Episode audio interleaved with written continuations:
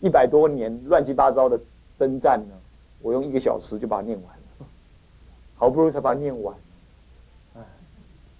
那么在北方的国家当中啊，有四个国家特别的怎么样尊重佛法，后赵、石勒、石虎，他们很注重佛法。再来，前秦、苻坚很注重佛法。再来，后秦也就姚秦什么这个姚秦姚兴啊，就是后秦姚兴很注重佛法。再来就是那个。那个、那个、那个、那个、那个北凉、举曲、蒙逊，很注重佛法。这四个国家先后在先后很注重佛法，哎，建构了北方的佛法。我告诉你，凭良心而论，凭良心而论，这我后来我会讲，凭良心而论。但是我后我以后还要再补充。南南北朝之前的东晋，东晋偏安江南。北方五十六国最乱、最混杂、最可怕的时代，却比较起来的话，佛教兴盛在北方。北方无日无不有杀作战，无日无知啊！战争几乎是无日无知，杀人几乎是无日无之。可是北方佛教兴盛，你知道为什么吗？人生。苦空无常，特别容易理解。在苦难的岁月里头，才能真正淬砺出什么样坚定不拔的意志。坚定不拔意。南方偏安江南，讲起来是什么呢？国家生平啊，没有生平，是安定一点点。可是就在清潭，整个东晋都在磨嘴皮子多，都在磨嘴皮，所以南方没什么大建树。有的叫做谁？慧远大师坐在其他人没什么大建树。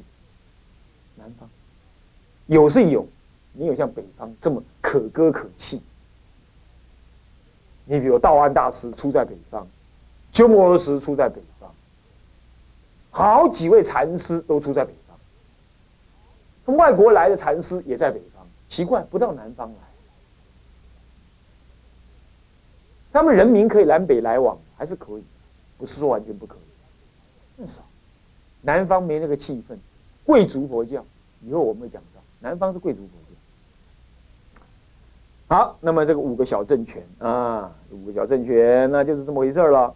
接下来，新事，我要做个总结，对北方做个政治社会做个总结。对这南北，呃，对这东晋时代南北两方做做个总结。形势，首先看这个讲义，北方十六国的百年来的互相兼并，虽然对中原的文化有着强大的摧残，然而透过政治上的斗争以及人口的大量流徙，则又强力地促使着各民族文化的互相融合。那么，此则为稍后的北魏汉化运动，以及一百五十年之后隋朝的统一，以及唐朝的盛世，奠定了强力的发展。这是中国佛教、中国历史一个很重要的一个时段，因为它大乱一场，胡人都跑进中国来了。那么也大干一场之后呢，文化互相交流了，中国人眼光广，除了汉朝的呃儒家文化以外，他看到了好多好多新的文化、新的文明。战争虽然有了无量无边的迫害，可是战争却增加老百姓的什么？互相的融合，互相的融合。为什么呢？以下有一段话，继续看下去。此中虽然仍以中原的汉文化为主体，然已不同于原有的汉文化。汉文化是以儒家文化为主，但是已经不同了，乃是已加入了许多的胡族文化以及佛教文化内涵的崭新中原文化。这个崭新的中原文化呢，又在中国酝酿了一百五十年。经过北魏统一之后，又酝酿了一百五十年，灿然而起的隋唐文化就掀起。隋唐文化也就是在这四百年的人类的中国人的这煎熬、兼并、互相融色底下呢，这样基础底下，中国人有了新的血液、新的思想、新的看法，然后开创出更广大的什么？中国人这个史无前例的大的事迹——隋唐盛世出现，这个事情是多么令人振奋的事！人类文化就在那一刹那，全世界在一片黑暗当中，非洲人还在人吃人的时候呢，中国人已经早就发展到不晓得怎么样高尚的文明了。那么，这个在看待今天的中国。也是这样。台湾跟大陆有大的分离，四十年，台湾干台湾的，猛赚钱，弄他的科技。中国人呢，大陆的那些人呢，他埋藏了四十年之后，他们开始呢也重新思考，两边呢再谈，再谈，再谈，在找寻合作的路线，找寻合作路线。现在已经高雄已经跟什么，已经跟大陆通航了。你们不知道，已经通航。这叫做境外转运中心，这这就是挂羊头卖狗肉了，其实就是直直航海运，那海运先通，接着就是空运了，接着要空运。那么现在通高雄，接着就要通台中，台中到厦门呢，台中到厦门呢，比我们到台北还要快。所以我下次以后要买大陆的佛像很容易。买大陆佛像很容易的，啊，比去台北买还要快。以后我们出去郊游，就可能不是是台北或台南，可能到厦门去郊游。早上去，傍晚晚晚课前就可以赶回来。对啊，坐船是一小一小时而已啊，来回两个多小时就到了。是啊，真是这样子啊。那我们去参访南普陀更快啊，厦门一下来搭个 B 就到了，B 懂吗？第一就是 taxi，他们念第一，第一，嗯，这样就到南普陀去了。所以南普陀跟南普陀交流也很快，哈哈，你看看是这样，所以说也这样子。所以中国人在找寻他们重新合作的方法，所以中国人也要灿然大悲，也有可能，我不晓得了啊。但是看到这个历史就这样。那么你要问一件事情：为什么在战乱动荡之中，反而文化的交流会更快呢？你知道为什么？因为在作战、在动荡当中，文化的排他性减到最低。我我问你，你也在逃亡，我也在逃亡。你是胡人，吃胡饼；我是汉人，吃月饼。那么呢，逃亡的一半的时候，你我的月饼吃完。你的胡饼还有，你一定分一点给我吃，对不对？那我会不会拒绝？咬个准备嗨起啊，我哪拒绝了？看拍价，我买个铁来价，行不行呢？有人说去去印度假的咖喱崩很落晒，没有错啊，那是因为你有得吃，你才会落晒无汤老啊。但你咬个密密麻麻的时阵，你咖喱饭，我那个咖喱就撒推哦，是不是安尼？安怎咬掉高地啊嘛？你就对于人家的文化、饮食文化不会排斥，同样道理，两个一个男的，一个女的，女的是洋人，男的是汉人，跑跑跑跑哎哎哦，异国鸳鸯。在炮火连天底下呢，缔结了爱情的火花，有没有可能？更有可能。你如果在生平的世界里头，我看到就是中国人的女孩，我就跟中国人结婚。可是，在作战当中，就会有什么？国难相，不是有难相扶持，扶持生爱情，爱情就生到，就产生了什么？产生了结婚，结婚就哎，血统就融合。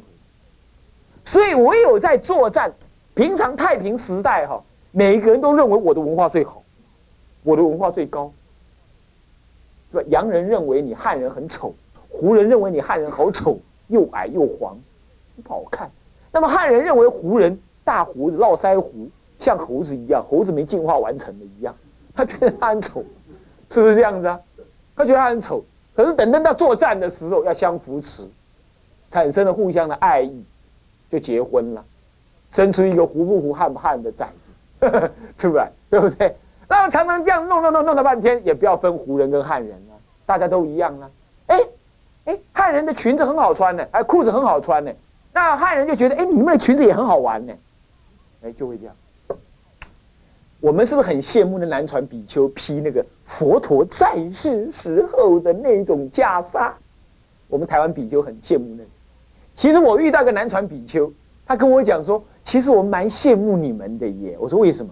你们那种僧服穿起来好飘逸哦。你看看，我们就会对异文化有一种什么憧憬。所以说，大部分都是外国月亮圆。他也羡慕我们汉人文化，我们也羡慕他的胡人文化。就这样，在战争当中把大家拉近，搞在一起，哎，文化就这样噔噔噔噔，很快就交流。所以战争也有它积在人类文化当中的积极意义。所以，请问战争好不好呢？当然没有人说它是好，可是战争却使人成长。战争使人跟人之间彼此学会了互相的了解，所以说宇宙之间一切都是相平衡，没办法对不对？所以这中国人经过了这魏晋南北朝这四百年的征战，把中国文化变成一个大熔炉。本来汉人是很自以为了不起的，这一下子因为战争，你没皮条，一定要接受胡人文化。就这样融合起来，融合起来。那么这一直到唐朝时代啊，唐朝人还喜欢跳胡旋舞。胡旋舞差不多就像现在的西班牙舞那样子，啊，而且什么什么转转转转转的，那个的那土耳其舞，土耳其舞就那么转转转转转转，有没有？那个那个就是胡胡尔其，那土耳其以前就是什么胡人的一支，跑到那边去，就是单脚独立啊，然后这么一直转，一直转，一直转，一直转。你看过这种舞没有？有没有？那个就是在唐朝时代叫胡旋舞，胡人在旋呢，那就是传过。唐朝很多人跳这种舞，他们那个是洋人舞，最高妙、最好的舞。有没？他们崇尚洋人文化、胡人文化，就像现在我们崇尚洋人一样，是这样。不过现在是因为人家当时唐朝文化强盛呢，吸收别人文化能够消化。咱们现在台湾自己文化没有，吸收洋人文化，闹晒，为大汉再讲闹晒，假些拍拍豆，啊，你就卖，是不是这样子啊？好，这是讲到这个北方，那么另一方面，南方看讲南方，南方的话呢，是近似由于偏安苟且的心态，苟且的心态，以及门阀政治所造成的这种腐败以及斗争现象。使得清谈的风气发展到了鼎盛，所以这一此一南北的差异，基本上确立了后代确后两百年间佛教发展上南方重义解，北方重实践的不同性格。这是一个中国佛教一一项重要的分工合作。在北方，经典一直翻译，他们一直读。可是读一读，读到一半就战争，战争就拿着经典跑，跑了也没时间读。要读的话也没有时间坐在那里好好上课，等一下就要来作战，所以他们只能怎么样？把东西丢着，跑到深山里去静坐，把他所读的少分东西拿来思维。所以北方人呢，当时的北方注重禅定，北禅，北方注重禅。为什么？他们不能一直一天到晚读书啊，没机会读，也没有书好带着跑。虽然北方翻译经典最多，然而只能留存在一些知识分子当中，不能流传的很久。好了，不能流传的很广。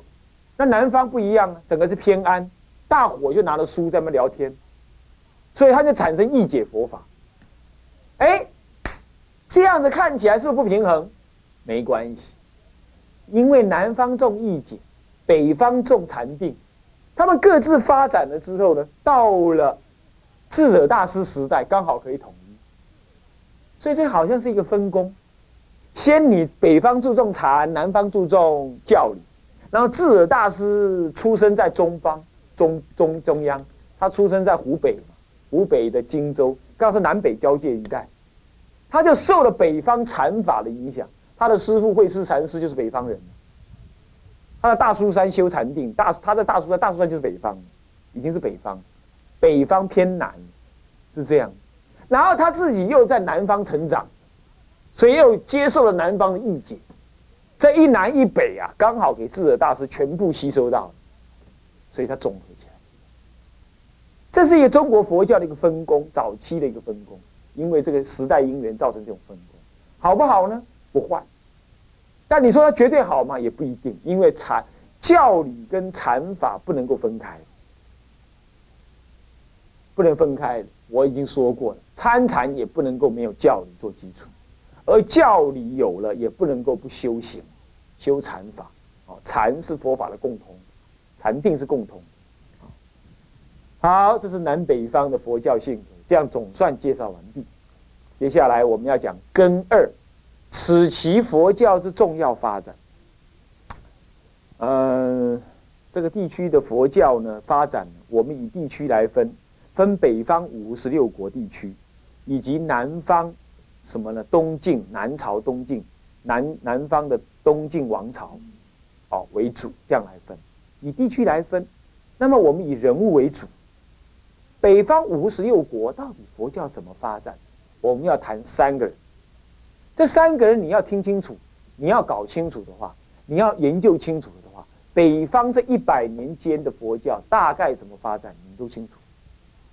各位同学，这是一个很耐人寻味的思想。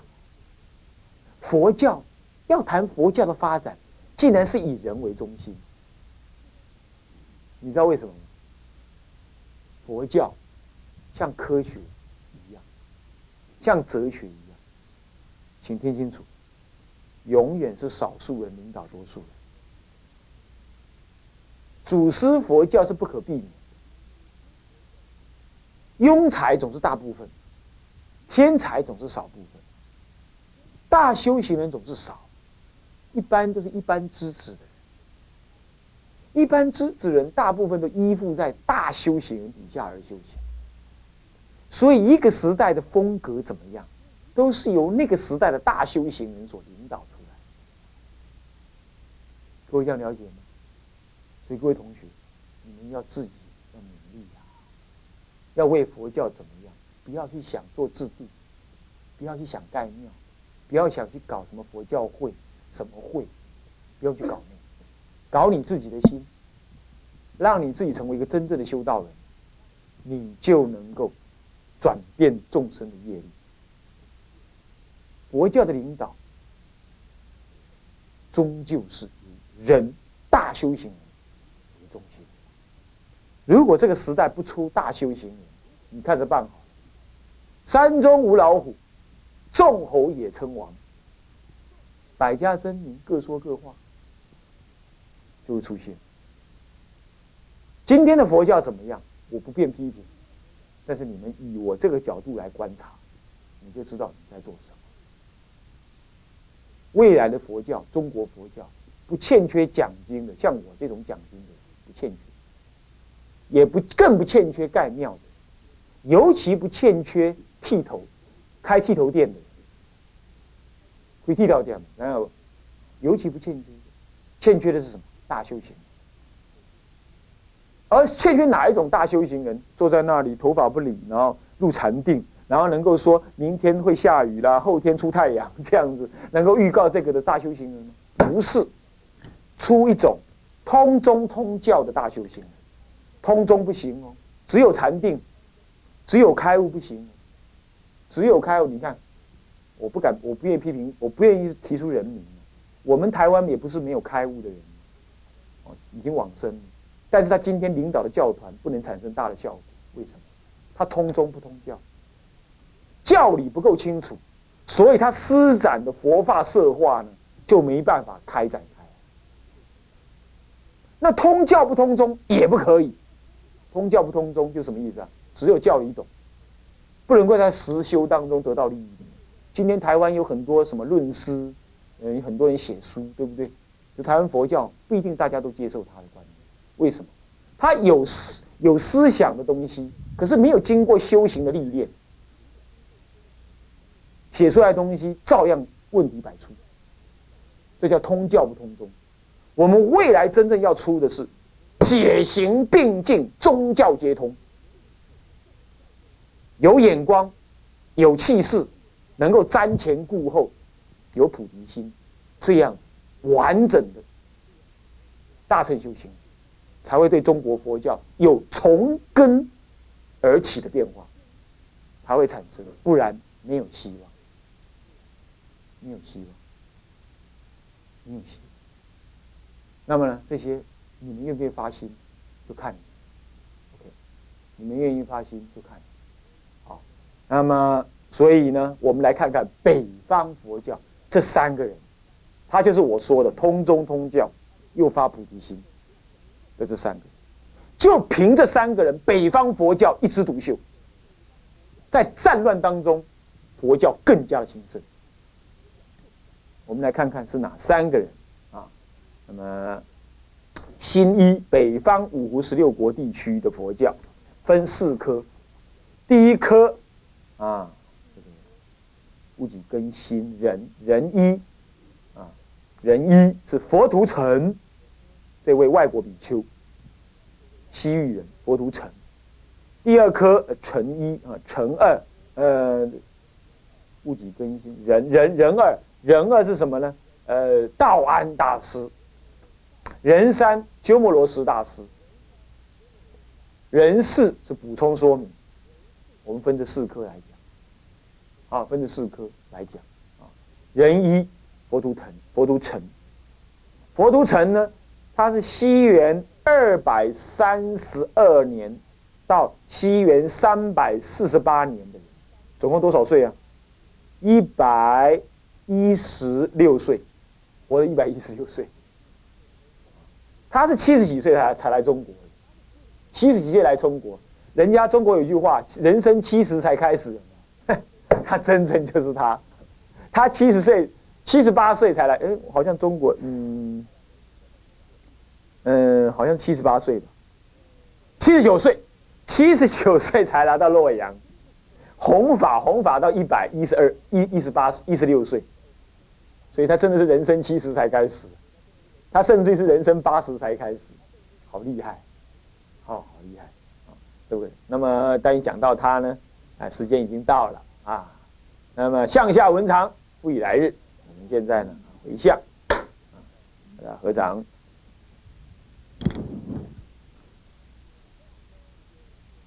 众生无边誓愿度，烦恼无尽誓愿断。法门无量是愿学，佛道无上是愿成。刚刚讲到通中通教有没有？那个法门无量是愿学就这个意思，不要念假的啊，小心小量，得少为主。好，现在三归一啊，自归依佛，当愿众生体解大道，发无上心。自归法，当愿众生深入经藏，智慧如海，这又是通中通教，是不是这样子啊？那么再来归什么呢？智归身，当愿众生同理大众，一切无碍，这不是发菩提心吗？对不对？是吧？你不同理大众，你怎么领导佛教？尤其是比丘。还不同理大众，做个瘪三，只会那种菜，啊，那么在那里打打磬、敲磬，敲几个磬就敲不起来。那么以后到了人家道场去，都是比丘尼在做，那你还嫌人家说都是比丘尼在前面，我不能做，你自己没能耐嘛，是不是这样的？所以要广学多闻，要有能耐才能同理大众，是吧？接下来是什么？回向啊，总回向，愿以此功德，庄严佛净土。上报四重恩，下济三途苦。若有见闻者，悉发菩提心，尽此一报身，同生极乐国。南无阿弥陀佛。念南无阿弥陀佛的时，要那种自利利他的感觉！一句阿弥陀佛要重的像泰山一样。南无阿弥陀佛。南无阿弥陀佛。